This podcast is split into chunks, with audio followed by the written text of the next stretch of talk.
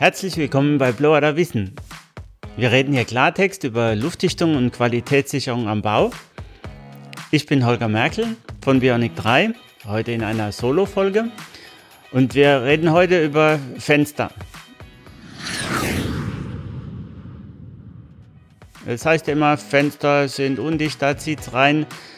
Es ist unangenehm, vor allem wenn man davor sitzt. Wir müssen uns heute etwas genauer betrachten, was da eigentlich vor sich geht. Wir müssen zwei Sachen unterscheiden. Einmal reden wir über den Fensterflügel und den Rahmen, also diese Verbindung mit der Dichtung, mit der Fuge da. Oder reden wir über die Einbausituation, also wie ist das Fenster angeschlossen. Gehen wir mal zur ersten Abteilung, also wie verhält sich das mit der Dichtung des Fensters, mit dieser ganzen umlaufenden Situation, was kann da alles passieren? Wir haben zum einen natürlich verzogene Fensterflügel, undichte Dichtungen, also nicht überall anliegende Dichtungen, bei denen es zieht. Wir haben so Späße wie Fensterfalzlüfter, also Unterbrechungen der Dichtung mit irgendwelchen Elementen oder auch nicht, manchmal sind die auch einfach gar nicht da, die dafür sorgen, dass da eine Luftzufuhr ist, manchmal auch, dass es wieder rausgeht. Und wir haben Unterbrechungen dieser Dichtung. Das ist zum Beispiel der obere Beschlag des Fensters. Vor allen Dingen dann, wenn es sich um einen Drehkippflügel handelt, also wenn man das Fenster auch kippen kann. Da gibt es da oben diese Schere mit dem Scherenlager und an einem bestimmten, an einer bestimmten Stelle der Schere wird die Dichtung platt gedrückt und da zieht es rein. Es ist also beim Blower-Test häufig anzutreffen, dass genau an dieser Stelle am oberen Beschlag, dass das Fenster undicht ist.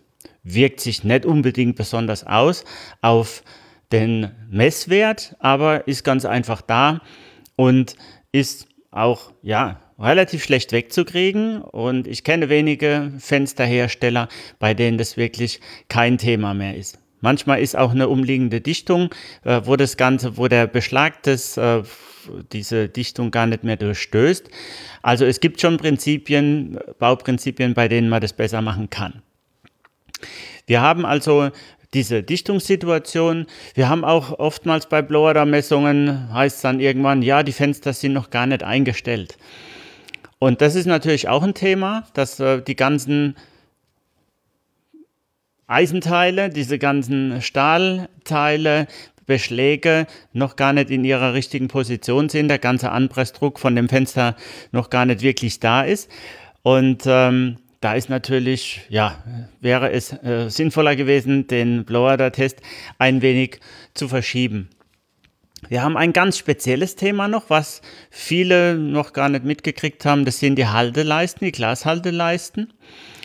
Und bei denen habe ich schon bei allen Konstruktionen von Fenstern, also allen Materialien von Fenstern, ob das Holz ist, ob das Alu ist, ob das ähm, Kunststoff ist, bei allen hat es schon irgendwo mal reingezogen.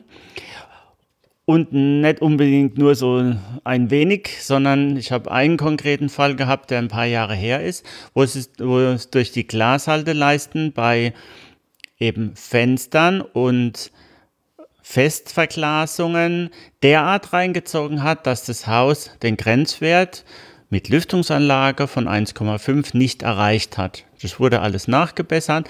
Das waren sehr, sehr viele Fensterflächen in einem Einfamilienhaus mit Patio, also einem Innenhof dann auch nochmal. Also sehr große Hüllfläche. Und da hat es eben so sehr reingezogen, dass äh, das Haus durchgefallen ist. Im zweiten Beispiel hatten wir eine Siedlung von Passivhäusern. Das waren sieben Häuser bei uns hier in der Nähe. Und ähm, die wurden gemessen mit 0,3, also einem sagenhaften Messwert. Und irgendwann ein Jahr später kam der Anruf, dass die Häuser nicht mehr richtig warm werden. Wir haben nachgemessen. Es war dann 0,6, 0,7. Und die Glashalteleisten von den Kunststofffenstern in diesem Fall haben sich derart verzogen, dass das Ganze sehr, sehr undicht wurde. Weil da innen wird ja nichts abgeklebt. Also es wird ja kein Glas irgendwie an den Rahmen angeschlossen, sondern die Halteleisten sind meistens dafür zuständig, das Ganze abzudichten. Oftmals ist es auch außen gegen eine Dichtung gepresst, was das Ganze natürlich noch etwas unterstützt von der Dichtheit her. Aber eigentlich ist es ja die falsche Stelle, weil die Luftdichtung sollte ja auf der inneren Seite sein. Wir haben typischerweise, wenn es jetzt um die äh, eigentlichen Elemente geht, haben wir die Thematik mit den Hebeschiebeelementen, die ja dann sich verändern, wenn das Fenster geschlossen wird also wenn man das Fenster aufmacht, hebt sich der ganze Flügel an, der ja, ja gut ähm, mehr als 100, 200 Kilo stellenweise wiegen kann. Der Fensterflügel wird also angehoben und wenn man das Ganze verschließt, dann senkt sich der, dieser Flügel ab und dadurch entsteht oben meistens im Übergang eine ja, ein Loch, eine Leckage, wo, was durch die Dichtung, die da oben ist, nicht immer unbedingt abgedeckt wird. Wir haben vor kurzem ein Haus gemessen, ich war ein Passivhaus, da konnte man rausgucken. Da habe ich dann dem Architekten gezeigt, dass das, was er da sieht, dass da draußen ist. Da war also ein richtiges Loch und das musste natürlich nachgebessert werden. Also Hebe-Schiebeelemente zwischen losem und festem Flügel heißt es bei uns im oberen Bereich, da zieht es häufig rein. Ähnliche Situation, die äh, wir immer wieder antreffen, ist bei Pfostenriegelfassaden. Da kommt es auf die Konstruktion an. Es ist häufig beim Übergang von den Riegeln zu den Pfosten, dass es da reinzieht. Und dann natürlich nochmal im gesamten Anschluss. Kommen wir mal zu eben diesem Anschluss, der letzten Endes definiert wird über die Materialien, die da verarbeitet werden und über die Grundkonstruktion des Hauses. Es reden ja dann alle über Ralleinbau und keiner weiß so wirklich, was er da erzählt, beziehungsweise die wenigsten wissen es und ähm, ja, machen eben irgendwas, was man irgendwo gelesen hat. Das führt zu so Skurrilitäten wie zum Beispiel, dass bei einem Haus aus ähm, Hochlochziegeln, zu Deutsch Poroton, ähm, dass da mit einem Klebeband an die rohen Steine geklebt wird, nur damit der Fensterbauer meint, er hätte sein Gewerk abgeschlossen. Was aber total widersinnig ist, ist weder luftdicht, noch kann so jemand vernünftig weiterarbeiten. Wir haben erstmal die Unterscheidung, wird mit einem Klebeband gearbeitet was häufig die bessere Variante ist, weil es besser abzudichten ist, aber je nach Konstruktion. Oder haben wir es mit so Sachen zu tun wie Kompribändern oder Montageschaum, was immer wieder genommen wird. Jeder weiß eigentlich oder jeder sagt, dass es ungeeignet ist, dass es eigentlich nur eine Montagehilfe ist, aber es wird eben immer noch häufig eingesetzt. Und es steht trotzdem Rallmontage drunter. Bei dem Schaum haben wir seit ein paar Jahren das Phänomen, dass es luftdichte Schäume gibt. Wenn man denen mal ein wenig auf den Zahn fühlt, dann stellt man fest, dass die so lange luftdicht sind, solange sie nicht abgeschnitten werden, aber meistens werden eben die Schäume, die Überstände abgeschnitten. Da sollte man ganz genau hingucken, was man von, für ein Produkt verwendet. Ich lasse mich gerne aufklären. Bisher ist mir nichts bekannt, was da wirklich luftdicht ist. Zum anderen kommt der Schaum gar nicht überall hin und dichtet nicht alles ab. Wir haben bei Schäumen und auch bei Kompribändern zum Beispiel die Klötze, wo die Fenster draufgesetzt sind, damit sie äh, waagerecht sind und in ihrer Position dann erstmal verharren. Ähm, an diesen Stellen zieht es meistens rein. Da kann man erstmal nichts großartig tun, außer es dann nochmal zu überkleben. Wir haben bei den Kompribändern einfach das Phänomen, dass äh, die sehr, sehr oft falsch verarbeitet werden. Auf der einen Seite muss man natürlich mal auf der Verpackung lesen, wofür diese Bänder überhaupt geeignet sind, wie weit die auseinandergehen dürfen, also welchen Bereich die abdecken. Die Fenster sind oftmals gerade, aber das Haus ist nicht gerade. Also das Mauerwerk ist nicht unbedingt gerade, manchmal ist auch der Holzbau nicht ganz gerade. Das heißt, wir haben da so ja, keilförmige Konstruktionen. Oben ist es etwas breiter, unten etwas schmaler oder umgekehrt. Und da ist dann das Kompriband nicht unbedingt so, dass alles abdeckt. Dann werden die Kompribänder häufig in den Eckbereichen einfach rumgezogen, also einfach um die Ecke gelegt. Das funktioniert nicht, weil sich dann natürlich der Querschnitt des Bandes verändert und in den Eckbereichen ganz außen ein Loch entsteht. Die Übergänge sind schwierig von den Bändern, also wo die Bänder quasi aufeinander stoßen. An einer Stelle mindestens müssen sie es ja tun. Da zieht es häufig rein. Ja, und äh, deswegen von sich alleine habe ich immer schon viele Diskussionen geführt, dass die Bänder in vielen Fällen einfach nicht richtig dicht sind. Häufig liegt es daran, dass sie nicht richtig verarbeitet sind. Wir haben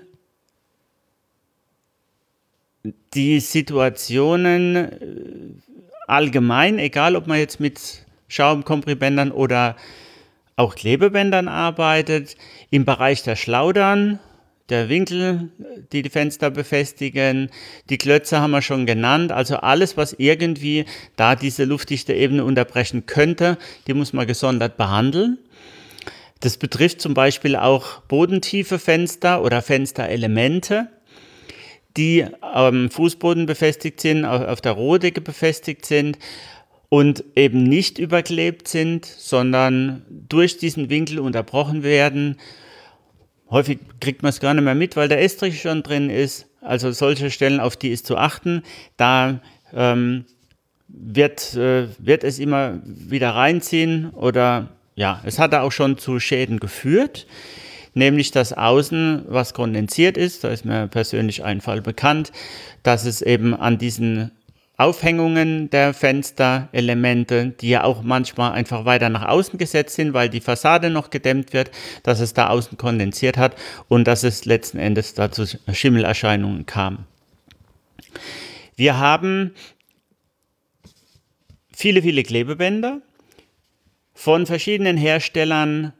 Für mich immer noch die beste Methode, ein Fenster dicht zu kriegen oder beziehungsweise den Anschluss richtig herzustellen. Was wichtig dabei ist, das ist, dass es die richtige Position hat, dass es nicht zu weit außen ist, also am kälteren Punkt des Fensters, beziehungsweise dass es eben auch keinen Versprung in der luftdichten Ebene gibt. Wir haben viele Situationen, gerade bei Kunststofffenstern, dass es im oberen Bereich etwas weiter innen ist und im unteren Bereich ist die Klebestelle der Klebebänder weiter außen am Fensterrahmen.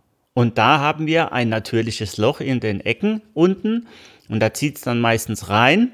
Also wenn wir Leckagesuchen machen, stellen wir häufig fest, dass es in den unteren Eckbereichen der Fenster sehr deutlich zieht.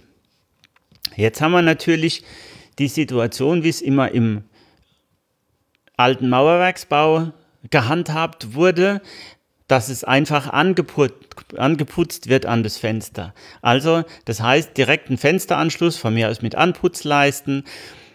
Und dann ist es meistens dicht, in der Tat. Das ist auch kein Thema. Nur, wir haben bestimmte Hinterströmungen dann im Bereich der Fensterbänke. Wenn die Fensterbänke wiederum eingemörtelt sind und aus Stein bestehen und dann auch noch vielleicht oben eine Silikonfuge gemacht wird, dann ist es meistens weg. Ist aber eigentlich nicht die Luftdichtheitsebene, die auch nach RAL und sonst was nicht so definiert ist. Und diese Fensterbankgeschichte haben wir in vielen Häusern nicht in der Küche weil in der Küche lässt man meistens die Arbeitsplatte der Küche in das Fenster oder bis zum Fenster reingehen anstelle einer Fensterbank. Dann zieht es eben unterhalb dieser Küchenarbeitsplatte durch. Auf solche Sachen ist zu achten. Da ist auch schon einiges passiert. Wenn man ein Fenster anputzt, dann ist es normalerweise dicht. Da haben wir hier auch ein Beispiel. Da habe ich Fenster, die sind seit Jahren ähm, fehlerfrei, schadensfrei vom, ähm, vom Rahmen her, vom Anschluss und äh, sind einfach nur angeputzt.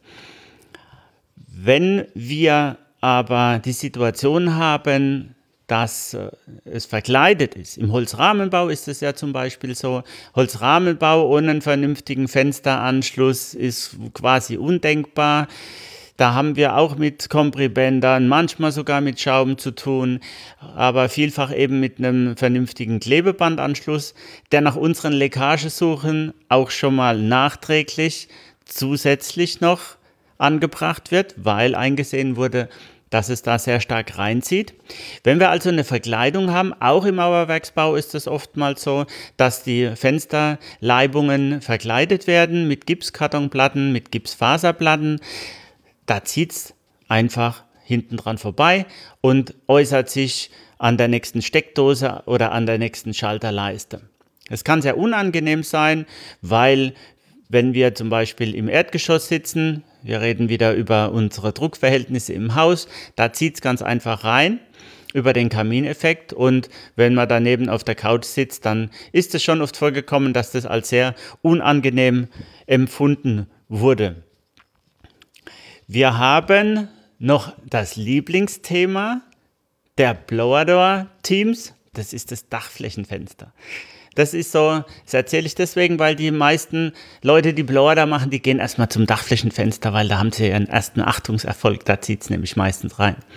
Und ähm, das Dachflächenfenster anzuschließen ist manchmal eine Kunst, vor allen Dingen mit den Produkten, die von den Dachflächenfensterherstellern mitgeliefert werden, ähm, die häufig äh, sehr schwierig anzubringen sind, so dass sie wirklich luftdicht sind und wirklich dauerhaft sind.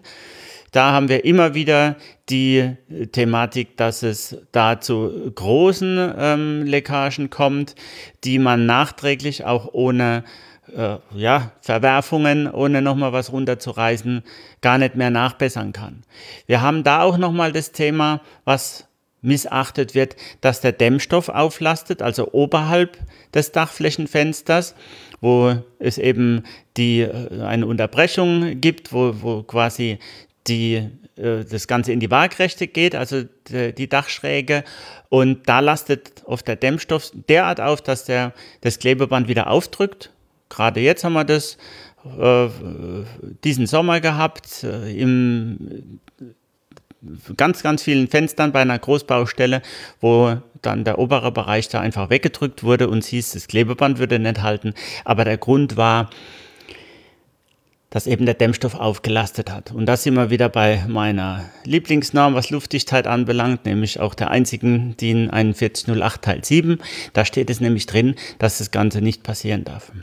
Also, es ist möglich, Fenster richtig anzuschließen. Der Passivhausbau hat es auch bewiesen, weil ohne dass die Fenster dicht sind, wird das Ganze nicht funktionieren, ist auch die energetische Kalkulation eines Passivhauses dahin.